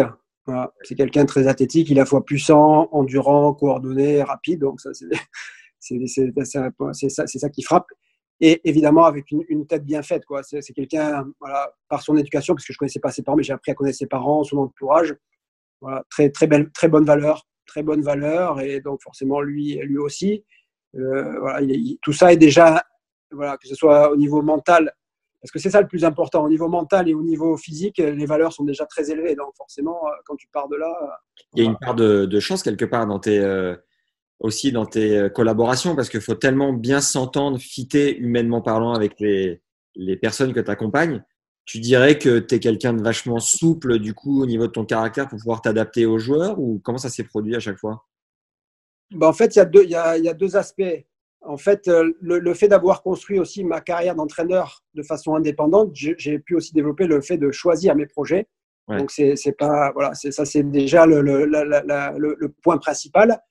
Et puis après, après voilà, un, entraîneur, euh, déjà, déjà c'est, je vais dire, c'est 75%, 80% de, voilà, de, de, de, la réponse à ta question. Et après les 10-15%, voilà, l'entraîneur, de toute façon, il, est, voilà, il va s'adapter, il est, au service du joueur, il n'est pas sur la scène. Et voilà, il, met en place les choses qui, font. Donc forcément, le, caractère, l'ego, je dirais l'ego. Je n'ai pas été suffisamment un très grand joueur pour ne euh, pas avoir un ego mal placé et suffisamment quand même pour comprendre certaines choses. Tu vois, et voilà, c'est un peu cette alchimie qui, qui se met en place et qui fait que voilà, tu, tu as des compétences pour pouvoir faire ce métier avec la passion parce que tu, euh, je ce métier-là, si tu si pas passionné, euh, si t'es pas passionné, comme c'est, il y a une, y a une composante humaine qui est tellement importante parce que tu vis, tu sais, toute l'année avec ton joueur, avec un jeune joueur, euh, parce que les joueurs sont, sont, plus jeunes que les entraîneurs quand même normalement. Donc tu, forcément, tu, tu, tu, tu, as des qualités techniques que tu apportes, tu apportes un service, mais en même temps, tu, développes, tu, vois, tu développes ton, ton, joueur, tu vois, humainement. voilà, tu, es dans, es dans un développement personnel, donc forcément, euh, voilà, il, faut faire ça avec passion parce que voilà, il y a tellement d'émotions, tellement de voyages, tellement de, de, de pression que si tu n'es pas passionné, passionné, tu peux pas, tu peux pas, tu peux pas absorber ça, quoi. Tu peux pas absorber ces, ces, ces, ces choses-là. Pourquoi euh, fonctionner en binôme avec Guillaume Marx pour euh, coacher Félix? Mais écoute, déjà, c'était, euh, je trouve que c'est très bien. Comme moi, à l'époque, j'avais fait ça avec Jérémy Chardy, par exemple, parce qu'on ne sait pas trop. Mais c'est que moi, j'avais pris, quand Jérémy, avant qu'il soit dans les 100 premiers, j'avais, j'avais euh, fait rentrer dans l'équipe euh, Jacques Hervé. Jacques Hervé qui a été un joueur de première série et qui a entraîné, euh, qui a entraîné plusieurs, euh, qui a formé et entraîné plusieurs numéros 1 mondiaux en double. Donc Boupati, Paes et des joueurs de simple comme Lionel Roux, euh, Byron Black était dans le top 20. Et donc ça on le sait pas trop, tu vois, par rapport à, à c'est que voilà, c'est l'important à un moment donné de aussi de s'entourer donc de personnes qui peuvent t'apporter, je veux dire d'avoir un regard extérieur aussi sur ton coaching. Et donc avec avec Guillaume qui a formé, euh, je veux dire, euh, qui, a, entraîné pendant que je dise pas de bêtises, mais je crois trois ans avant moi, qui, qui a entraîné euh, aussi Félix, même s'il était avec, son père aussi avant. Et donc là, de, de, ils avaient une très bonne relation euh, ensemble, ben, de s'appuyer sur ça, une bonne connaissance. Guillaume est quelqu'un qui a des très bonnes valeurs. Et puis l'ayant vécu maintenant depuis quatre ans, puisque ça fait quand même quatre, quatre saisons qu'on a fait euh, tous ensemble là. Ouais. Et ben, euh, je, je, je, pense que c'est la bonne formule. Euh, il y a plus d'avantages que d'inconvénients à partir du moment où on partage les bonnes valeurs à deux coachs, euh, qu'on partage la même vision. Et ben, en, en fait, il y, a, y a plein d'avantages. C'est-à-dire que voilà, ben, on, on, partage la responsabilité, on s'entraide, on, on, on, évite un peu le problème d'usure aussi. Tu sais, de, quand tu es toujours avec ton même joueur, il y a un, un phénomène d'usure qui se crée on est, on est deux yeux à, à voir le, le problème, le problème avec des, une vision, un aspect, un aspect, un aspect un peu différent, avec des angles différents. Et, et voilà, donc là, là et, voilà. et puis l'aspect des voyages aussi, tu sais, quand tu as une famille, bon, Guillaume a une famille à trois enfants, moi j'ai deux enfants, euh, on le voit, je veux dire, cet engagement, cette passion, mais il y a aussi l'équilibre familial et de se partager les voyages, même si on se rejoint sur les gros tournois ensemble. Je trouve que ça, ça, ça a beaucoup plus d'avantages d'être à, à, deux à partir du moment où on a les mêmes valeurs que d'être tout seul, quoi. Est-ce que tu ressens cette espèce d'épée de, de Damoclès d'être travail, d'être coach indépendant euh, plutôt que coach fédéral où tu as une sorte de contrat, de salaire, de sécurité? Ben, En fait, moi, je, je pense que c'est pas compatible.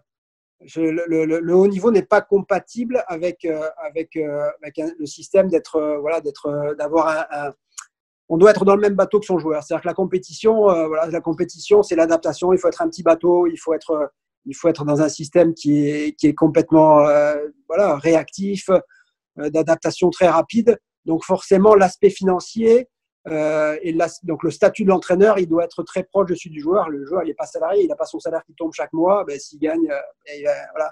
Alors tout ça permet, en fait, quand, tu, quand l'entraîneur est dans un, le même système que son joueur, et ouais. bien à un moment donné, de toute façon, il va, il va lui dire euh, ce qu'il a à dire au moment où il faut. C'est-à-dire qu'il va lui dire blanc quand il faut dire blanc, il va lui dire noir quand il faut dire noir. Il va pas lui, il va pas lui dire gris.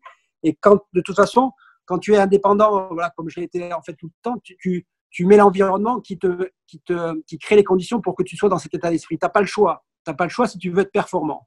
Voilà. Et voilà. Donc, euh, donc forcément, ça a de la précarité, de l'instabilité, mais c'est ça la compétition. C'est ça. Si tu veux, si tu veux aller accrocher les, les, les derniers, les derniers maillons en haut, je, je, ça, ça c'est les 5% que tu, voilà, qui, qui, font partie de. La... Alors effectivement, en ce moment, c'est, tu vas me répondre, mais comment, là, comment, comment ça se construit en fait? Ça se construit et ça se décide pas comme ça, hein, parce qu'il faut quand même gagner sa vie. Euh, ben, du jour au lendemain, on voit que ben, le joueur il peut arrêter avec son coach, etc. Mais je dirais que moi, je, je, personnellement, et c'est ce que j'ai toujours, je donnais cette, cette, ce conseil aux, aux, membres de mon équipe, euh, voilà, que ce soit le physio, etc., de leur dire voilà, c'est important de ne pas être dépendant financièrement complètement du joueur. Donc ça, ça se, ça se travaille, ouais. ça, se, ça se met en place. Et c'est pour ça que j'avais fait ce choix-là au tout départ et je ne regrette pas. Mis à part le fait d'avoir une famille solide, hein, il faut avoir un socle familial solide, mais après ça, c'était valeur, etc. Mais c'est de, de construire une, une, façon pour que tu puisses ne pas être complètement dépendant financièrement de ton joueur. Ça, c'est une clé importante. Comment tu fais du coup quand tu as un joueur et que tu passes tout ton temps avec? Voilà, ben c'est ça, c'est pour ça que je te dis, ça ça, se décide pas du jour au lendemain, c'est quelque chose qui se, voilà, c'est un projet. Toi aussi, l'entraîneur, il doit être dans un processus. Comme un joueur, s'il est que dans le résultat et qu'il n'est pas dans un processus qui ne voit pas tous les aspects, ben à un moment donné, il va, il va, il va, il va se retrouver confronté à une problématique. Donc, c'est le, c'est, je dirais aux entraîneurs, mettez-vous dans un processus avec les, les, tenants et les aboutissants, les difficultés du métier, de bien se renseigner. Et c'est pour ça que je regrette pas d'avoir créé, moi, au tout départ, voilà, mon, mon académie au départ, pour voilà, bah, créer, je veux dire, voilà, une, une, forme de, développement, de développement financier, personnel, et d'avoir continué en parallèle, voilà, des, parallèle des choses qui, qui, qui, qui font que, que tu, après tu peux après partir avec un seul joueur, parce que imagine, si tu as une précarité euh, financière, tu vas avec un joueur euh, où, où c'est difficile finalement. C'est-à-dire qu'à un moment donné, avec un joueur, il y a, il y a il rentre dans l'essence et surtout à partir des 100, dans les 50 premiers, il y a de la pression parce que le joueur commence à gagner de l'argent. Ben, les, journalistes, les sponsors, il y a de l'attente. Quand ça perd, ben, il, faut, voilà, il faut un coupable, il faut la responsabilité. L'entraîneur, il est là, il, a toute cette pression en main. Donc, si lui, il n'a pas un socle familial ou, un socle personnel très solide, et si en plus, financièrement, il est complètement dépendant de son joueur, tu imagines bien qu'à un moment donné, euh, quand il faut lui rentrer dedans parce qu'il n'a pas envie d'entendre euh, ce qu'il qu'il doit entendre, ben tu vas, si, si tu es dépendant, tu vas y réfléchir à deux fois. Et donc là, tu perds. Dans tous les cas, tu es perdant parce que si tu lui dis, si tu restes tiède par rapport à ce que tu vas lui dire, de toute façon, ben, tu vas pas arriver à le faire progresser. Quelque part, tu vas, tu vas, ça, va, ça va se payer. C'est ça le, le métier d'entraîneur, il est, il, est, il est là. Quel a été ton, ton plus gros craquage, euh, ta plus grosse, la fois où tu as été le plus en colère en tant que coach sur le circuit? Et à cause de quoi? Le plus en colère? Non, j'ai jamais eu de la colère en tant que coach. Ok, tu arrives vraiment à gérer émotions. Mais les gérer, les émotions, voilà, on les gère, on peut pas sortir, mais j'en suis jamais arrivé à la colère parce que en fait, le coach, lui, c'est le gardien du processus. C'est-à-dire quand es, un coach, lui, il est toujours dans, le, il est toujours dans le futur, il construit des choses. Donc, euh, le joueur, lui, dans le résultat, il veut gagner, il n'est pas content s'il ne gagne pas, il ne veut pas perdre. Toi, tu es le coach, il est, gardien du processus. Donc, quand tu es gardien du processus, ben, tu n'as pas tu, peux, si, si, si, tu arrives à la colère, c'est que tu as, que tu as, tu as mal fait ton boulot, quoi. Ouais. c'est que tu, voilà, bien sûr, tu as de la frustration, tu as des, voilà, as, as, des choses, tu, tu as des émotions, tu es déçu, mais tu peux pas être en colère, quoi. Pour moi. Hein. Comment, comment tu continues de coacher à distance là pendant le confinement? Enfin, c'est quoi le type de, de, routine, de rapport que tu as avec Félix? Ben, on a une super équipe avec Guillaume, avec Nicolas, donc euh, là, et le physio donc André Zial. Et écoute, là, avec le confinement, etc., donc lui, on a mis, on, on, on a mis l'accent sur la préparation physique. C'est-à-dire que l'on fait un programme de développement physique pour justement, on n'a jamais le temps sur le circuit, tu sais, avec l'enchaînement des tournois, de travailler physiquement. Mais là, c'est exactement ce qui, ce qui est intéressant à l'âge de Félix, de, de développer ses qualités quoi, et de, de passer du temps là-dessus. Comment tu gères le temps passé sur le portable avec les réseaux sociaux et compagnie? On a eu ces discussions avec Félix, etc. Bon, moi, j'ai avec mes enfants, hein, j'ai un garçon qui a 17 ans, ma fille qui a 14 ans.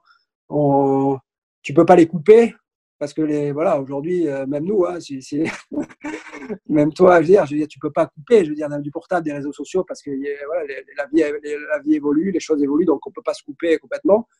Par contre, c'est comme tout, quoi. C'est un outil. Euh, il faut pas exagérer, il faut savoir bien s'en servir. Donc, c'est pareil, c'est l'éducation. Donc, on a discuté avec Félix, euh, c'est son entourage, nous, sont, sont sortis de, la bonne utilisation, de faire attention. Parce que la difficulté pour un joueur, même comme Félix, c'est que et quand il va perdre un match, tu, tu, imagines bien tous les commentaires, etc., de, des réseaux sociaux. Donc ouais. forcément, il les lit, le, le, joueur, il les lit. Donc il y a un impact, mais voilà, c'est des discussions, c'est l'éducation, c'est de, de, savoir avoir du détachement, voilà, du détachement du regard, euh, voilà, de journalistique, des réseaux sociaux. C'est l'éducation. Et Félix, il, il, comme c'est quelqu'un qui a des bonnes bases, il, il, il le gère vous n'avez pas forcément de règles, ils s'autogèrent euh, assez facilement là-dessus? Oui, ouais, voilà, les, je veux dire, les règles, elles sont pas, tu vois, on force jamais, enfin, en tant qu'entraîneur, moi, j'ai jamais forcé un, joueur. On lui explique, on éduque, on lui, on lui, on lui ouvre des facettes, mais on ne force jamais. C'est lui, après, euh, la responsabilité sur le terrain pour qu'il soit le meilleur joueur tennis possible. Il faut qu'il ait la responsabilité de ses coups, donc il a forcément la responsabilité de ses décisions euh, dans, dans, dans, sa vie, quoi. Est-ce que tu as des anecdotes sympas euh, vécues avec euh, Roger, Rafa ou Joko qui humanisent un peu ces champions, ces espèces de légendes euh, du, du tennis? Ouais, écoute, euh, alors avec, on a eu la chance de passer quatre semaines avec, avec Roger Federer, parce que Félix a, a servi entre guillemets de sparring. Tu sais, euh, donc euh, là, c'était euh, intéressant de voir un peu le Roger. Enfin, c'était à Dubaï. Tu sais, on est parti quatre semaines à Dubaï. Pendant l'intersaison? Ouais, l'intersaison, ouais. C'était donc c'est fin 2018. Non, fin 2017. Voilà, c'est ça, fin 2017. Ok. Et donc il voilà, donc là Federer, c'est sympa de voir voilà de comment il est. C'est quelqu'un de très décontracté. Euh, après, d'anecdotes, euh, non, j'ai pas comme ça d'anecdotes particulières, mais par contre, il a, bien son, il, il a, il a pas une suite euh, à l'année dans l'hôtel?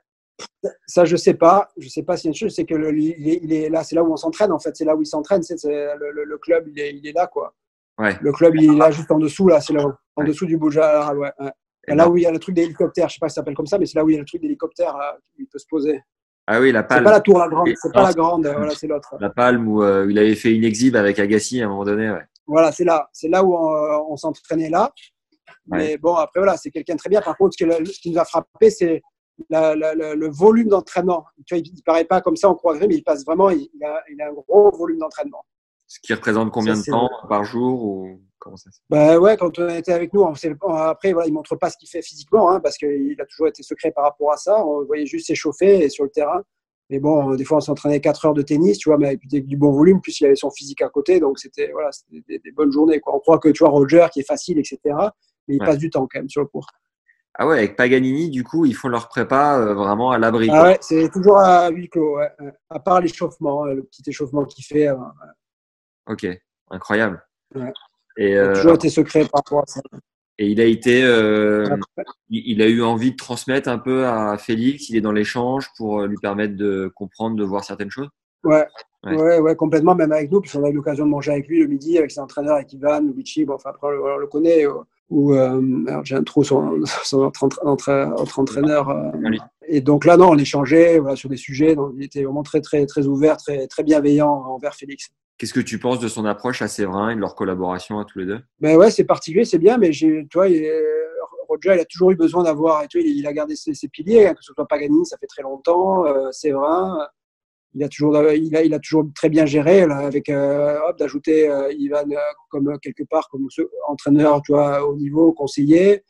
Il a toujours, bah, si c'est un grand professionnel, tu le vois, hein, de toute façon, rien n'est fait au hasard quand tu vois tout est tout, est, tout est pensé. C'est un, très grand professionnel. Quoi. Il est très relâché parce que tout est préparé, tout est, chacun est à sa place. Euh, non, c'est, il, il, évidemment, il ne serait pas Roger mais, mais après de l'intérieur, tu vois que ça ne repose pas sur, de, sur du hasard. Quoi. Et Rafa et Joko, tu as des trucs vécus un peu avec eux? Bah, Rafa et Joko, euh, bon, on s'est entraîné, que ce soit avec Vacek ou avec, euh, avec Félix mais on, s'est juste entraîné. Il n'y pas, a pas eu de choses en dehors, mais bon, c'est toujours très bien passé. Il n'y a pas eu de, non, j'ai pas de, choses particulières euh, tu vois, à, te, à te raconter là-dessus. Là, tu continues de, jouer très régulièrement tu, tu, continues de bien sentir la balle? Si j'ai pas bougé, ça va.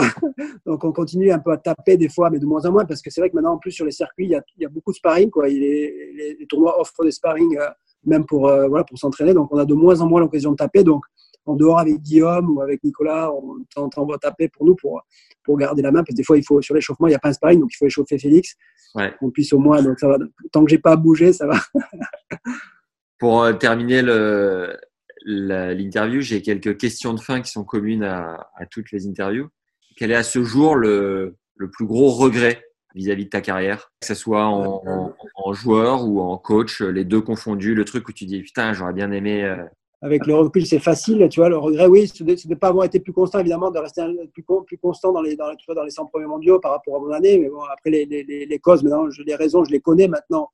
Mais il n'y a, pas de, y a, a pas de regret, tu vois, de choses que j'aurais pu. Euh, oui, je, peux t'en donner, voilà, j'aurais dû faire plus attention à, travailler d'une certaine façon physiquement, à faire évoluer mon jeu, tu vois, mais ça, c'est pas. C'est des regrets, mais ça, voilà, c'est à, à l'époque, j'avais pas la capacité de le faire. Euh, regret comme ça en tant qu'entraîneur. Non, le plus gros regret en tant qu'entraîneur, c'est la, façon dont ça s'est fini quand même avec Jérémy. Ça, c'est quand même, c'est quand même dommage parce que c'est pas des choses qui sont, euh, voilà, c'est, la chose la plus désagréable dans ma carrière de joueur ou d'entraîneur. Quoi. C'est, ça le, voilà, c'est, après le reste, j'ai pas de, non, j'ai pas de, j'ai pas de regret euh, parce que là, pour moi, je, j'ai réellement fait ce que j'avais envie de faire et en plus avec voilà, avec une satisfaction du résultat et avec encore une envie et voilà j'ai pas de, j'ai pas de regret particulier. Tant mieux. Ton plus bel accomplissement, ta plus grande fierté En tant que joueur, entraîneur euh, Ouais, les deux confondus, vraiment euh, ce qui fait l'unanimité. quoi.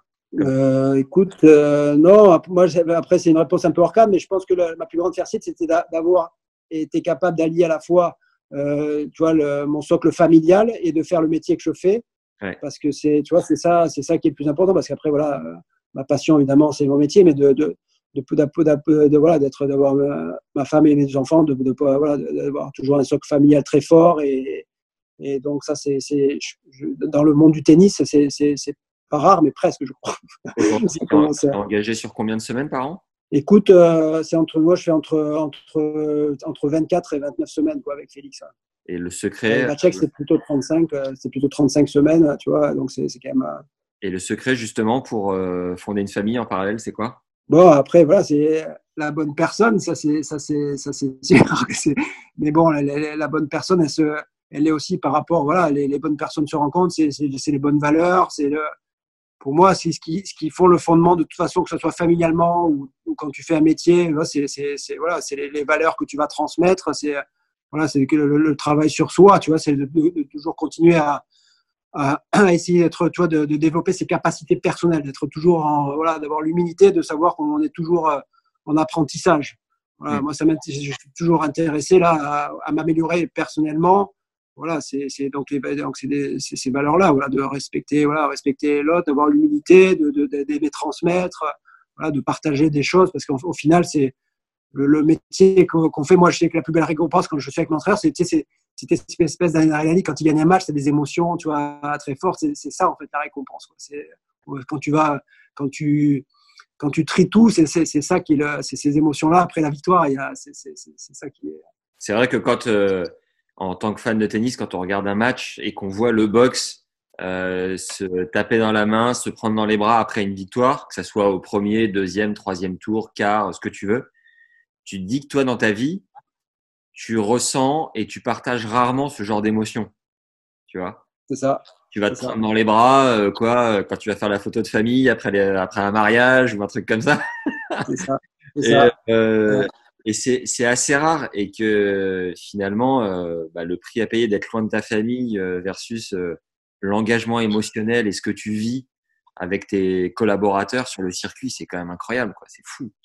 C'est ça. Ouais, c'est pour ça que bon, voilà, c'est, au, au final, c'est que ça, parce que tu vois, on parle de l'aspect financier, de d'autres choses, mais le, le, le, plus important, c'est dire, le- l'essentiel, c'est ça, quoi. Quand tu es entraîneur, euh, c'est, euh, et, je dirais, c'est, pour moi, c'est aussi fort quand j'étais joueur ou entraîneur, c'est, équivalent, tu vois. Il n'y a pas de, alors tu subis un peu plus, tu vois, donc tu, tu, tu, tu gardes tes émotions, etc. Tu libères pas, donc tu sais après, tu vas faire un footing, tu vas faire du physique, mais les, les- les- pour moi, l'adrénaline, elle, elle, elle est, elle, est, elle est pareille. Même, je dirais même des fois, elle est, elle est presque supérieure quoi, par rapport à ce que j'étais quand j'étais joueur. Ok. Bon, là, ceci dit, en période de confinement, ça doit te faire du bien. Ça fait longtemps que tu n'es pas resté aussi longtemps avec les, les tiens, j'imagine. C'est ça. Ah, c'est des bons moments justement bah, d'être ensemble et de, de, de, de- de passer voilà, des, des moments ensemble, d'échanger. Ça, c'est- c'est- c'est- De toute façon, tout est, c'est, c'est positif. quoi. Euh, le conseil numéro un qu'un coach t'ait donné En tant que joueur, Ouais. de continuer à, à travailler, à travailler sur soi, tu vois, en tant qu'entraîneur.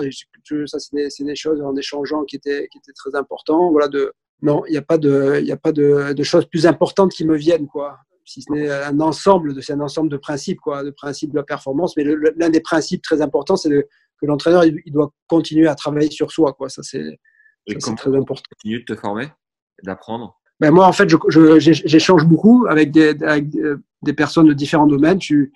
J'adore l'histoire, j'adore le, le- le développement personnel. Enfin, quand je dis développement personnel, c'est tout ce qui est l'aspect euh, euh, ben, psychologique, euh, l'aspect scientifique aussi des choses, parce qu'on trouve toujours des parallèles. voilà, l'aspect philosophique. Donc, on a la discussion avec, avec Félix, c'est marrant parce que on, prend des points politiques ou philosophiques et on échange en équipe. Ouais. Donc ça, c'est ça, bien. Euh, voilà, tu es, obligé d'être en tant qu'entraîneur, c'est, tu es un généraliste, c'est-à-dire que tu es obligé d'avoir des compétences générales dans tous les domaines, d'être, d'être moins un chercheur là-dedans, d'échanger avec des personnes, de lire, de faire des formations. Moi, je sais qu'en ce moment, je suis, depuis un moment, je j'essaie de, en fait, de synthétiser. J'ai, fait ça il y a 5-6 ans et maintenant, je l'affine, comme j'ai un peu plus de temps, de les clés, pour moi, les principes de la performance que tu retrouves dans le haut niveau, comment tu peux les appliquer, tu vois, à d'autres personnes euh, à d'autres personnes. Euh, et ça, ça, ça, ça, tu vois, ça m'intéresse. Donc, ça m'oblige encore à, à, à, un autre niveau à, à, à, affûter en fait mes, mes, connaissances généralistes de la performance. Et parce que tu peux pas être un spécialiste, tu peux pas être un spécialiste partout, être un préparateur physique, l'entraîneur, c'est un généraliste, il est capable de discuter avec un, un préparateur physique, de lui exprimer ce qu'il veut et de sentir et de, et de, et de vite évaluer si c'est ce qu'il lui faut pour son joueur ou pas, tu vois. Donc tu, tu, tu es obligé d'avoir des connaissances et après, et après, voilà, le spécialiste, tu t'entoures de spécialistes. Donc moi, je continue, voilà, je, je continue à, être, à, à, étoffer mon, mes, facettes de généraliste dans plein de domaines parce que je, tu transfères des choses. Quand tu écoutes des documentaires scientifiques, tu vas transférer, tu vas comprendre des choses que tu vas transférer. Et puis après, le deuxième, là, le stade comme je te dis, c'est tiens, comment transférer, je suis pas le premier, mais de transférer les, euh, ces principes de la performance. Moi, je suis dans la performance depuis l'âge de 10 ans, donc ça fait 40 ans. Ouais. Et il y a quand même des choses sur lesquelles tu, tu reviens. Et je vois avec mes enfants ou avec, j'ai l'occasion ici de, de, de des, des, jeunes entrepreneurs ou, des, ou des, des, entrepreneurs qui me demandent, tiens, qui échangent, comme, tu vois, avec des athlètes de haut niveau, etc., enfin, avec moi. Et, et en fait, tu, tu, tu vois que qu'il y a, y a des, des, clés communes et ça, ça, ça, ça m'intéresse. Quoi. Donc là, forcément, tu, tu restes, tu, tu, continues à apprendre. Quoi. Yes. Si le tennis n'avait pas existé, pense que tu aurais fait quoi? J'aurais, je, alors, tu vois, c'est ça, j'aurais aimé en fait être dans le médical, tu vois, ostéopathe, c'est un truc qui, m'aurait bien plu, tu vois, d'être dans, le, dans ce domaine-là, l'ostéopathie, tu vois, de la, santé, le fonctionnement du corps, euh, voilà, d'amener, voilà, d'amener à ce que les personnes puissent comprendre le, fonctionnement du corps humain et pour se sentir mieux, pour faire du sport, pour être en bonne santé, ça c'est, voilà, ça, c'est, ce que ce jour, c'est ce que j'aurais fait sur une journée type que tu vis euh, sur le circuit, qu'est-ce qui te rend heureux à la fin de la journée? Sur une journée type, voilà, quand, voilà, quand on a fait ce qu'on a décidé. Quoi. Voilà. Quand on a fait ce qu'on a décidé, qu'on a avancé, euh, tu sens que tu es, à la fin de la tu sens que là, tu as passé du temps sur le terrain avec ton joueur et tu as avancé. Tu vois, pas, je ne parle pas de résultat, hein, parce que nous, c'est toujours le processus, mais tu as avancé dans le processus. Dans le, processus quoi. le résultat, après, c'est une question de temps, en fait. Hein. Ouais. Tu sens que quand ça avance dans le processus, voilà. Tu penses que c'est dangereux pour toi de se focaliser sur le résultat? Ben le, le, le, c'est toujours un dosage en fait. L'un des principes de la performance, de toute façon, le résultat, ce n'est que la conséquence. Donc, si l'un des principes de la performance, c'est il faut, c'est tu vas te concentrer dans le moment présent et le moment présent, c'est les actions, donc c'est du processus. Quoi. Voilà, le, c'est pas le secret, mais c'est un principe. Parce que forcément, de toute façon, à un moment donné, tu es rattrapé par le résultat, mais les meilleurs, les meilleurs, ils ont très très bien compris ça, c'est-à-dire qu'ils se concentrent sur les choses qu'ils maîtrisent et ils laissent de côté les choses qu'ils ne maîtrisent pas. Donc là, on en revient à ta question, ils se concentrent pas sur le résultat, mais ils se concentrent sur l'action à mener. Et, et, et le coach, c'est, lui, c'est que ça. Quoi. Qu'est-ce que concrètement tu essayes de faire pour euh, être une meilleure personne? Pour être une meilleure personne, euh, ben, c'est tous les jours. Pour moi, c'est, un travail perso, comme c'est pour moi. C'est-à-dire que d'être. Euh, si je suis bien moi, donc pour être une personne, c'est je vais, je vais me, m'entretenir physiquement. Ouais. Je vais voilà, passer du temps ou échanger avec des personnes voilà, qui me sont proches. Et voilà, je vais travailler ma, mes connaissances. Voilà, je vais, moi, je travaille dans ces trois, dans ces trois domaines. Voilà, de, quand je, si je travaille dans ces trois domaines, je suis bien. Donc forcément, je vais être une meilleure personne. Donc forcément, si je suis bien avec moi-même, je vais être, je vais être bien avec les autres. Quoi.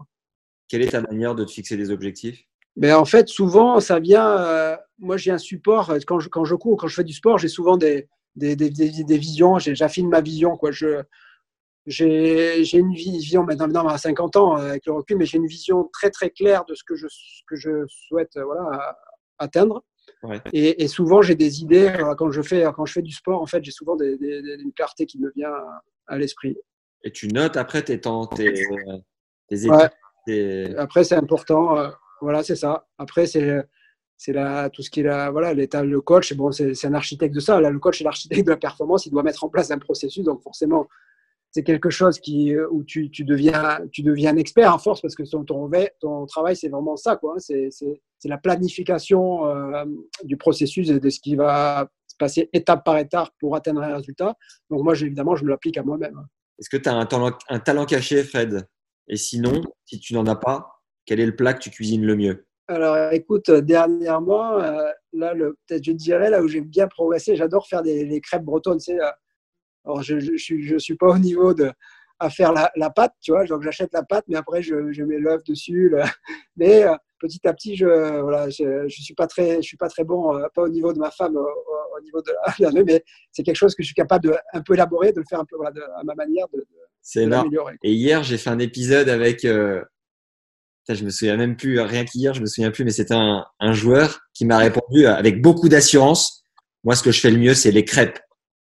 Je me dis, ok, cool. Et toi, aujourd'hui, tu me dis, moi, ce que je fais le mieux, c'est mettre l'œuf sur la pâte déjà prête des crêpes. Ouais, Chacun. L'œuf, le fromage, voilà. C'est pas un gros exploit. chacun à son niveau, il n'y a pas de souci, les gars. C'est ça. Tu disais que tu, euh, tu lisais pas mal. Est-ce qu'il y a un livre euh, qui a marqué ta vie? Ouais, la, la, alors il y, en a un, bah, le guerrier pacifique, très Ouais. très bon, le guerrier pacifique. Et après, euh, un autre, euh, c'est les sept habitudes de Stephen Covey, les sept habitudes de ceux qui réussissent, ceux qui, ceux qui, tous ceux qui entreprennent. Ah, mais tu C'est es un américain. incroyable. Pourquoi? Je suis en train de le lire. Euh, on me l'a offert à Ouais. Noël. Moi, j'ai j'ai une petite routine de lecture le matin, mais là, je t'avouerai que j'ai un peu lâché. Mais euh, ça m'intéresse. Ouais. Ce qui t'a marqué à- en particulier dans ce livre? Ben écoute, en fait, ce, ce livre, parce qu'après, évidemment, je, ça, ça a été, je l'ai lu celui-là, exactement, je vais te dire, en, 19, en, en 2004. En Ouais. 2004, je l'ai lu et ça ça m'a aidé à structurer pas mal de choses. Il est intéressant ce livre parce qu'en fait, il, il, a, il, a, il a une approche structurelle qui est, qui est très bonne. Après, tu vas retrouver plein de choses qui veulent dire un peu la même chose dans, tout, dans, certains bouquins de leadership. De tout. Et lui, celui-là, là, c'est comme fondamentaux, tu vois, en tennis, tu vois, technique, c'est c'est les bonnes bases. Et le guerrier pacifique, c'est super, c'est les- l'esprit. La philosophie est, très très bonne, quoi. D'accord. Est-ce que tu as un film référence ou une découverte plus récente à nous partager? Euh, Bon là on rigole parce que là on est en train de regarder, on est en train de regarder Walking Dead en ce moment avec les enfants. Euh, bon après c'est pas la série de l'année, hein, mais donc là c'est ce qu'on on regarde. Mais après non, moi je suis, j'aime bien. euh, bon, les, voilà, les, des films comme euh, Le Dernier Samouraï, Gladiator, c'est- j'adore. Et, et Star Wars, quoi. Star Wars, c'est pour moi c'est quand même Star Wars, c'est le, c'est quand même ma référence, quoi. Star Wars, j'a- j'adore. Le concert le plus ouf auquel tu as assisté? Alors, je suis pas du tout euh, sensibilité musique. J'aime la musique, que ce soit classique ou autre chose. euh, donc, euh, j'ai pas de, j'ai pas de, été qu'une seule fois de ma vie dans un concert. C'était à Paris-Bercy avec, avec, avec, avec Valérie. Euh, You- Whitney Houston, c'était très très bien. Non, un deuxième, non, c'est pas vrai. Un deuxième, euh, Jérémy m'avait offert pour mon anniversaire, Jérémy Chardy, comment il s'appelle déjà là euh, Britney Spears à Miami. J'ai été voir deux concerts, mais je suis pas du tout. euh, c'était bien, hein, c'était sympa, c'est super les shows, etc. Mais je suis pas assez musique pour, pour, tu vois, pour aller pour passer le cap. Est-ce que tu médites? Pas régulièrement, mais occasionnellement. Je médite aussi en courant, quoi. Quand je cours, je médite aussi. Ouais. Est-ce qu'il y a une citation que tu aimes particulièrement? Ouais, J'aime bien l'excellence est une habitude. J'aime bien ça. Très bien. Le truc le plus dingue qu'on puisse te souhaiter, euh, Fred, pour terminer? Alors le plus dingue, qui a rien à voir pour sortir un peu du tennis, que j'aimerais en fait, euh, ce que j'aimerais un jour réaliser, quand même, c'est euh, ouais un, un- un trek dans l'Himalaya. Quoi. C'est des, ça- ça- c'est- c'est- c'est- c'est des choses que j'aimerais bien faire. Quoi. Énorme. Et tu C'est conseilles un peu pour euh, la logistique et tout? On, a, on échange, bon, de randonnée, j'en fais, parce que dans la Pyrénées, je fais régulièrement des randonnées, tu vois, à 4 heures, 4-5 heures. c'est- Ça, c'est... Mais après, le, le, le côté altitude, je sais pas, pas, pas trek dans l'Himalaya, c'est pas, pas l'ascension de l'Everest, hein, quelque chose de, tu vois, l'ascension, euh, j'ai fait un peu d'escalade, tout ça, mais ça, moi, mais par contre, une, une- un trek, c'est-à-dire, c'est plus de, de, de la randonnée, tu vois, pas de la haute montagne, quoi, hein, pas de la haute Ouais. montagne. Donc, on est, voilà, j'ai, fait déjà quelque chose dans le désert, tu vois, j'ai fait déjà en moto, tu vois, j'avais traversé avec mon père et des amis, on, est- on a fait, on a traversé tout, le, tout l'Atlas en moto euh, et le désert, tu vois, une partie du, d'abord du désert, ça j'ai fait, donc j'aimerais bien faire la haute montagne, voilà, donc là, ça.